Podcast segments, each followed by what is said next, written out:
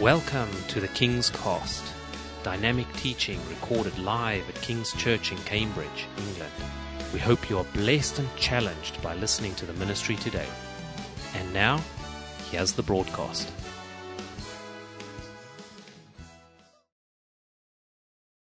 Fue así como el arca del Señor permaneció tres meses en la casa de Obed Edom de Gat.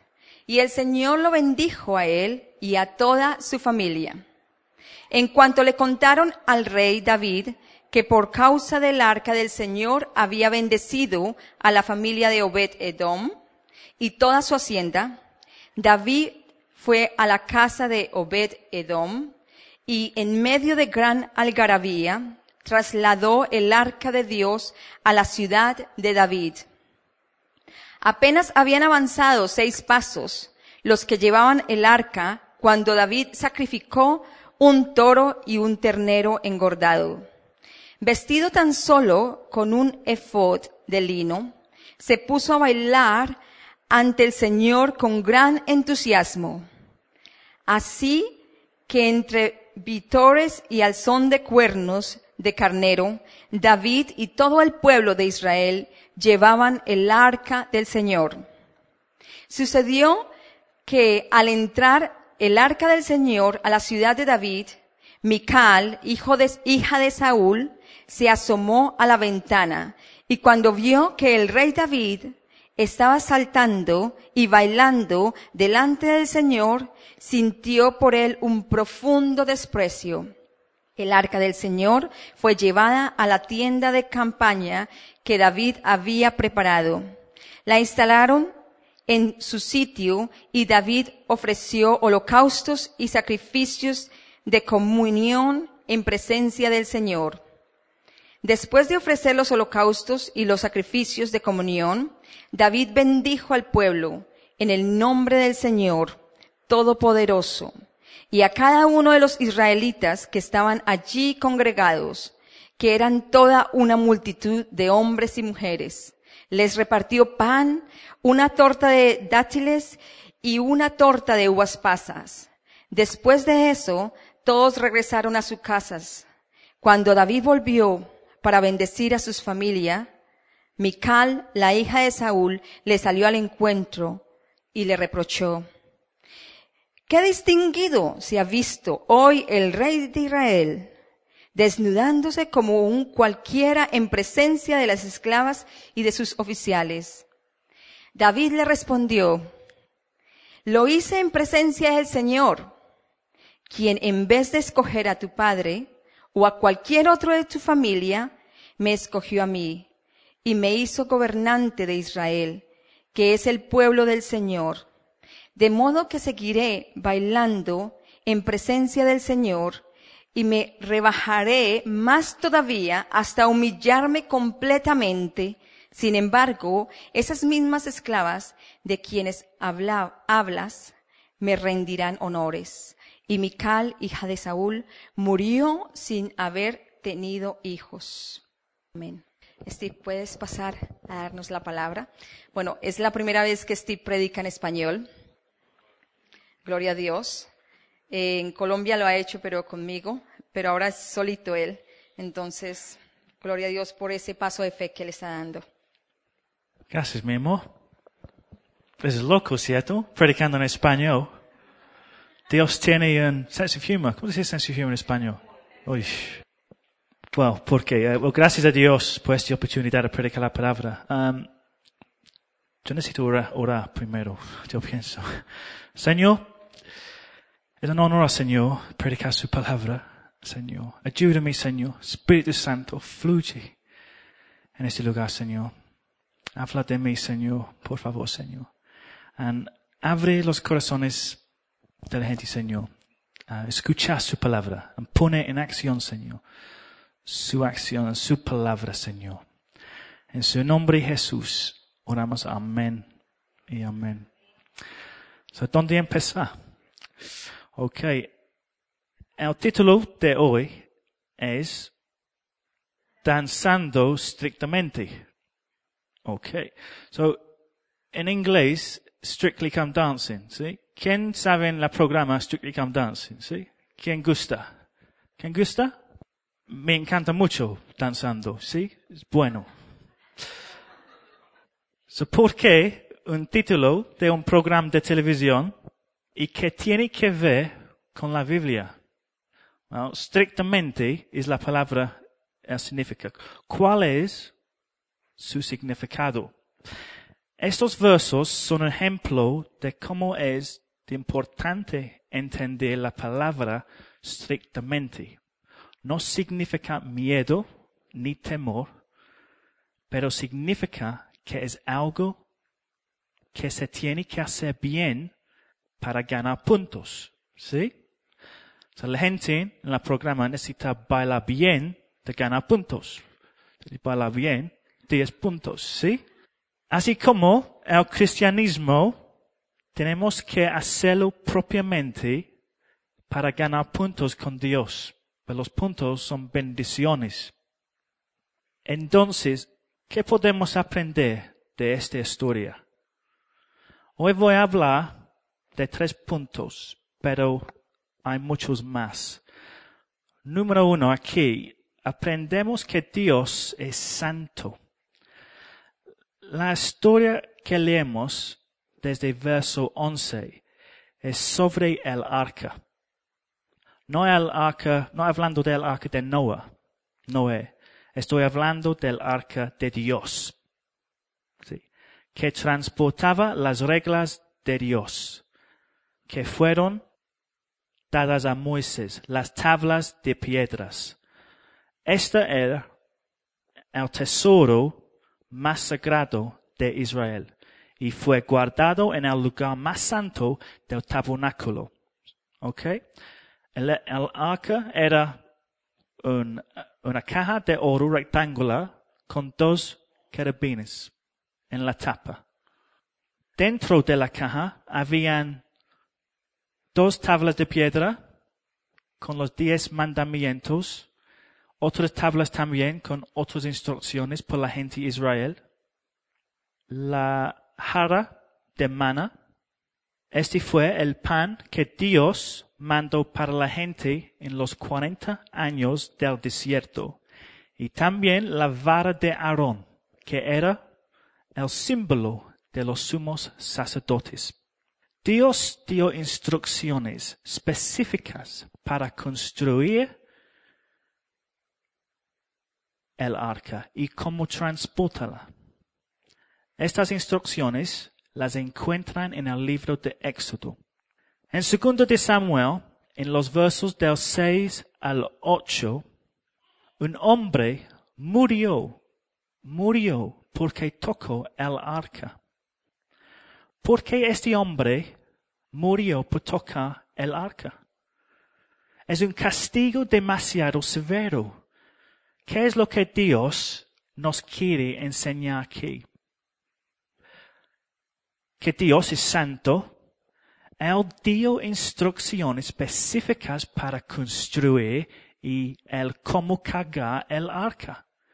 Pero el rey David estaba tan entusiasmado de llevar el arca a Jerusalén, que él olvidó los, las instrucciones de Dios. Esta es la razón por la cual este hombre murió. Entonces tú no puedes tener el gozo del Espíritu sin tener la palabra de Dios y ser obedientes a esa palabra o si no, todo sale mal. Él olvida la palabra de Dios. Esta razón el hombre murió. Esto era para recordarle al rey David y a todo el pueblo de Israel que el entusiasmo debe ir acompañado con la obediencia a las reglas de Dios. David no cometería el mismo error otra vez. David sabía que era su culpa por llevar el arca con descuido. Cuando yo leí esta historia hace algunos años, yo pensé esto era un castigo demasiado severo. Pero cuando yo entendí la santidad de Dios, cómo grandioso es Él, y lo que ha hecho por mí, ¿qué más podemos hacer que mostrar respeto por Él y ser obedientes a su palabra? ¿Qué más? Piensa en las cosas que Dios te ha dado. Las personas que tú amas, tus colegas, jefes, dinero, casas, comida, todo. Mi esposa. Él me dio mi esposa. Gracias a Dios. Ella es muy linda. Gracias. Entonces Dios espera que yo la cuide y la respete. Como lo dice en su palabra.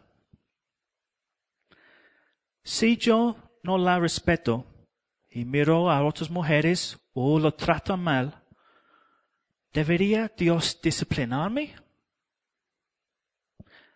En todas las áreas de nuestras vidas, en nuestro trabajo o cuando manejamos, en, todas áreas, en nuestras casas, necesitamos recordar las bendiciones de Dios.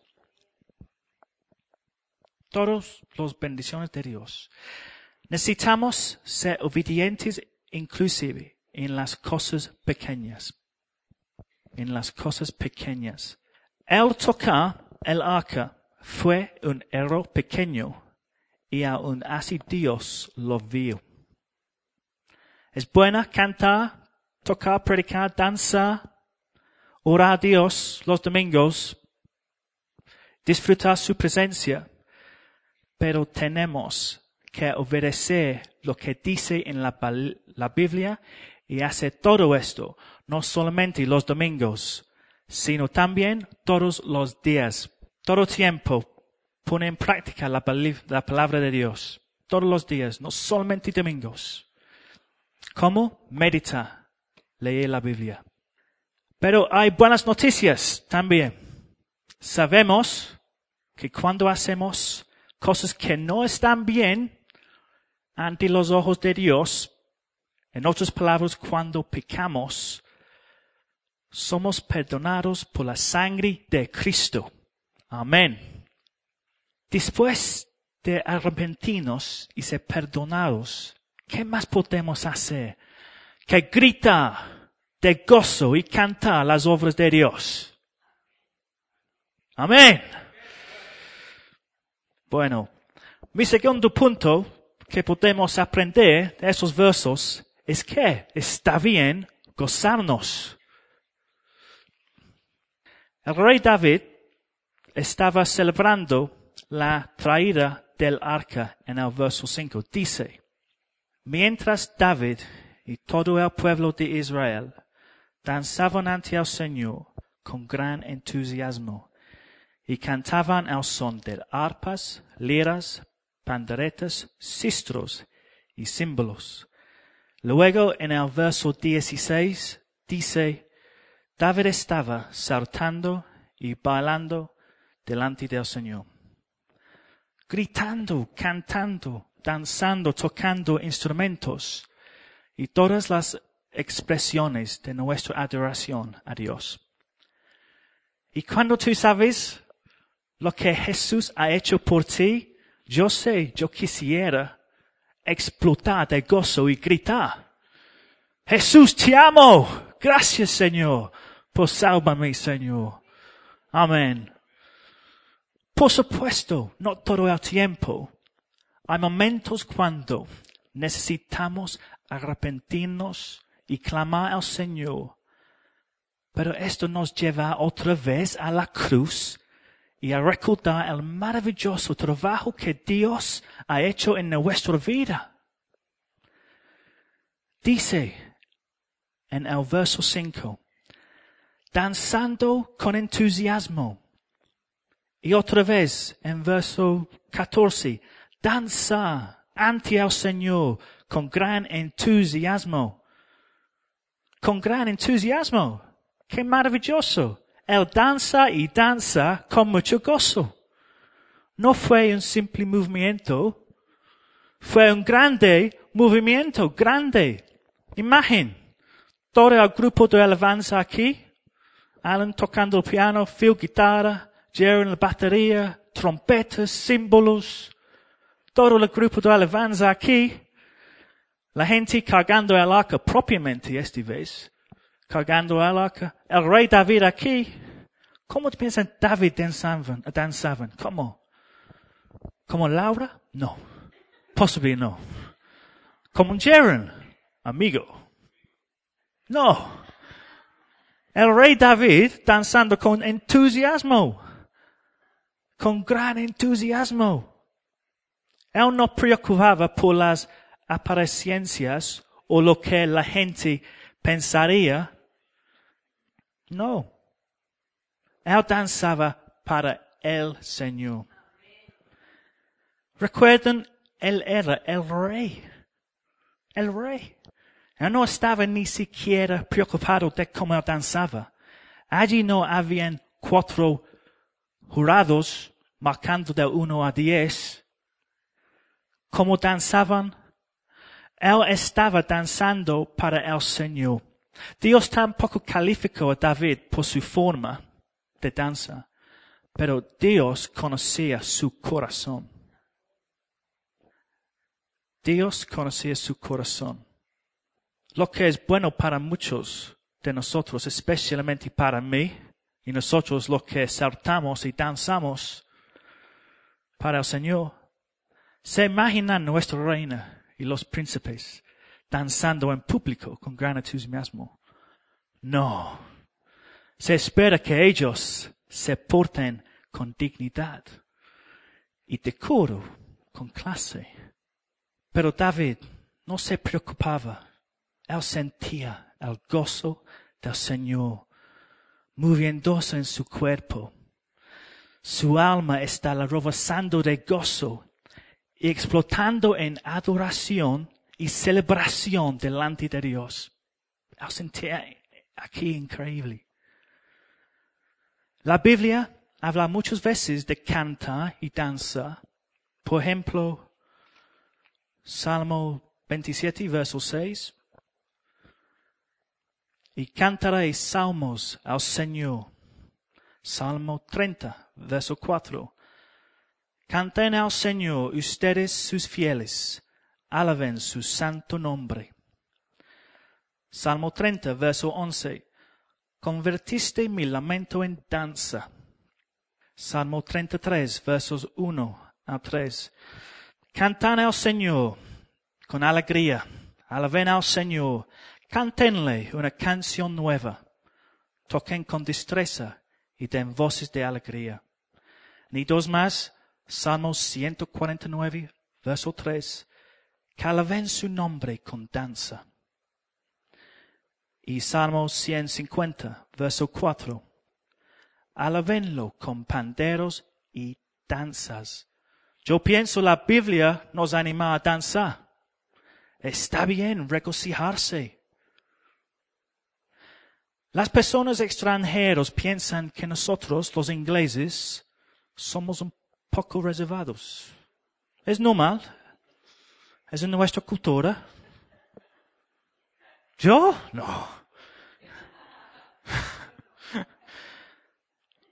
Danza y regocijarse de pronto no es para los ingleses, ni algunos otros países. Cuando vemos algo así en otras culturas, como ingleses decimos, oh, esto no es para nosotros, somos ingleses. Hace unos cuantos años yo fui a Colombia con un amigo inglés. Fuimos a un retiro cristiano y cuando estábamos adorando y alabando al Señor. El gozo del Señor estaba allí. Entonces toda la congregación recogieron todas las sillas, imagina aquí, todas las sillas, y las pusieron a un lado para tener espacio, y todos empezaron a danzarle al Señor. Increíble. Mi amigo y yo estábamos importandos mirando sin palabras. ¿Qué pasa aquí? Yo estaba pensando, esto no es para mí, yo soy inglés. Somos más sofisticados con los colombianos. O las latinas. Poco reservados, ¿cierto? No voy a pasar una vergüenza danzando y saltando. Oh no. Oh no, no para mí. No, no, Charlie, no, no. No. Pero me cogieron de la mano y no tuve opción. Terminé en medio de todos danzando sin parar. Steve, danza. Ah. La, la, la, la, la, la, la, la, la. Como robots. ¿Por qué no sentí la alegría de Dios? Pensando en otras cosas, pero no pensando en Dios. En ese momento yo sentí algo de Dios. Dime. Eh, Él dice, Steve, ¿tú no quieres danzar por mí? No criticarle a otra gente danzando por mí. Luego sentí algo en mí, en mi cuerpo. Luego yo sentí la alegría de Dios. Ok, Señor, voy a danzar por ti. La primera vez en mi vida, tú danzas por Dios. Increíble. Momento en mi vida. Es increíble. Yo recuerdo una canción. Dice, Cambiaré mi tristeza. Cambiaré mi vergüenza. Yo recuerdo esta canción. I was danzando, danzando por Dios. Y la gente me copió. Sí, Señor, sí, sí, Señor. Ellos me copió. Un poco reservados. No. Vamos, Dios. Cuando sentí la alegría, tú quieres danzar, gritar por Dios, ¿cierto? Antes de dar mi vida a Cristo, yo era un fanático del fútbol. Well, un equipo, actualmente un equipo. Era mi vida, es mi pasión, mi Dios. Este equipo es todo mi vida, es, es todo. Por muchos años, mis amigos y yo cantábamos canciones y cuan- cuando nuestro equipo hacía un gol, nosotros bailábamos y nos volvíamos locos de felicidad. Es un partido una vez, un jugador cabeceó la pelota y el arquero lo tapó, pero la pelota rebotó y otro jugador la pegó la pelota y este pegó al arco y rebotó otra vez y finalmente otro jugador le pegó la pelota y hizo el gol. Un tiempo loco. Miles de personas bailaron, cantaron y abrazaron a personas que ni siquiera conocían. Ese hombre aquí, ¿quién eres? No sé. Oh, celebrando con él. Increíble. ¿Por qué? Porque un hombre como tú, como yo, hizo un gol bueno, pero muy bueno. Mi equipo hace muchos goles buenos, que es un equipo muy fantástico, pero podemos danzar y locos por Jesús. Por supuesto que sí podemos. Ya miramos como Dios es santo y que está bien regocijarse ante Él. El último punto que quiero compartir con ustedes de este pasaje es cuidado, guardemos nuestros pensamientos acerca de otros. Al final de este pasaje hay una advertencia de cómo Dios ve los celos y nuestros pensamientos negativos acerca de las otras personas. Esto nos puede alejar de esa relación íntima, de ese gozo que podamos tener con nuestro Padre. Aquí vemos a Mical, la hija de Saul, en el verso 20, hablando acerca del comportamiento de David. Según ella, no debería de ser el comportamiento del rey. Verso 20 dice, ¿qué distinguido se ha visto hoy el rey de Israel? Des- desnudándose como en cualquiera en presencia de las claves de sus oficiales. Ahora, Michael podría unirse a la celebración para disfrutar la presencia de Dios también. Pero Michael, quien fue la primera esposa de David, dejó que su amargura se volviera en celos no importándole el gozo que David expresaba. ¿Cómo están nuestros corazones? Necesitamos examinar nuestros corazones. También, en el momento de alabanza, cuando nosotros trabajan para Dios, cantando, tocando instrumentos, enseñando, predicando, danzando como locos delante de Dios, ¿qué estamos pensando? ¿Estamos pensando en Dios? ¿O estamos dejando que Él nos ministre? ¿O estamos permitiendo pensamientos negativos y criticando la manera de que estas personas están haciendo las cosas para Dios? Cuando estaba en ese retiro en Colombia, en ese momento que él, las personas empezaron a danzar al Señor, con gozo. Para ser honesto, yo tenía un poco vergüenza. Estaba un poco celoso, preguntándome el por qué esa pasión tan excesiva. Yo no podía disfrutar la presencia de Dios en ese momento porque estaba pensando en otras cosas.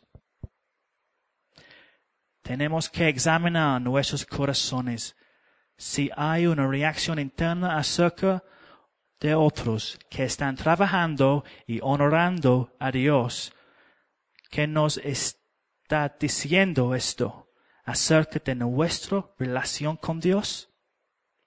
Necesitamos pedirle a Dios que trabaje en nuestros corazones, que nos cambie y que seamos como Él.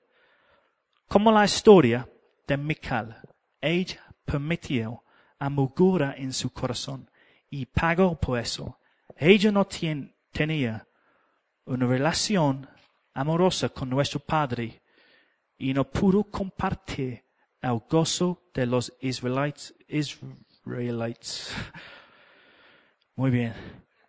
Nosotros no debemos criticar ni hablar de otros. Necesitamos recordar quién es Jesús y lo que Él ha hecho por nosotros. Cuando toco la guitarra, aquí y algunas veces toco una nota mal. Well, más a menudo, actualmente. Muchas veces.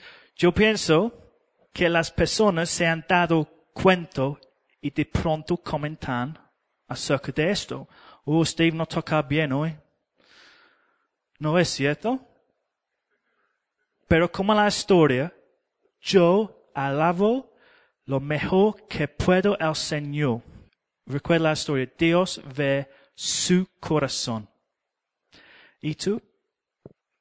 También yo necesito algunas veces examinar mi corazón y le pido a Dios que cambie este corazón mío. Yo no quiero celos, ni juzgar a ninguna persona que le sirve al Señor. Necesitamos guardar nuestros corazones en, preparando este predicar, este punto habla a mí mucho. Yo fui orando con este punto muchas veces. Dios cambia a mi Señor.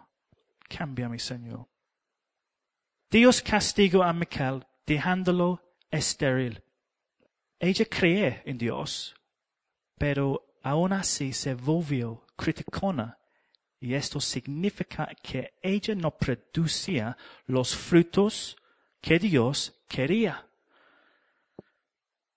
Esto te hace menos efectivo, productivo, estás limitado, vives por ti, no por lo que Dios quiere que tú vivas. Dios es estricto acerca de esto. Algunas veces somos como Mical, como de rápido y de fácil nos enojamos por las cosas que pasan. Pero el enojo y la amargura no puede cambiar lo que ha sucedido. Normalmente la amargura hace que la situación empeore. Tenemos que aprender a controlar nuestras acciones, sentimientos, antes de que se nos salgan de las manos.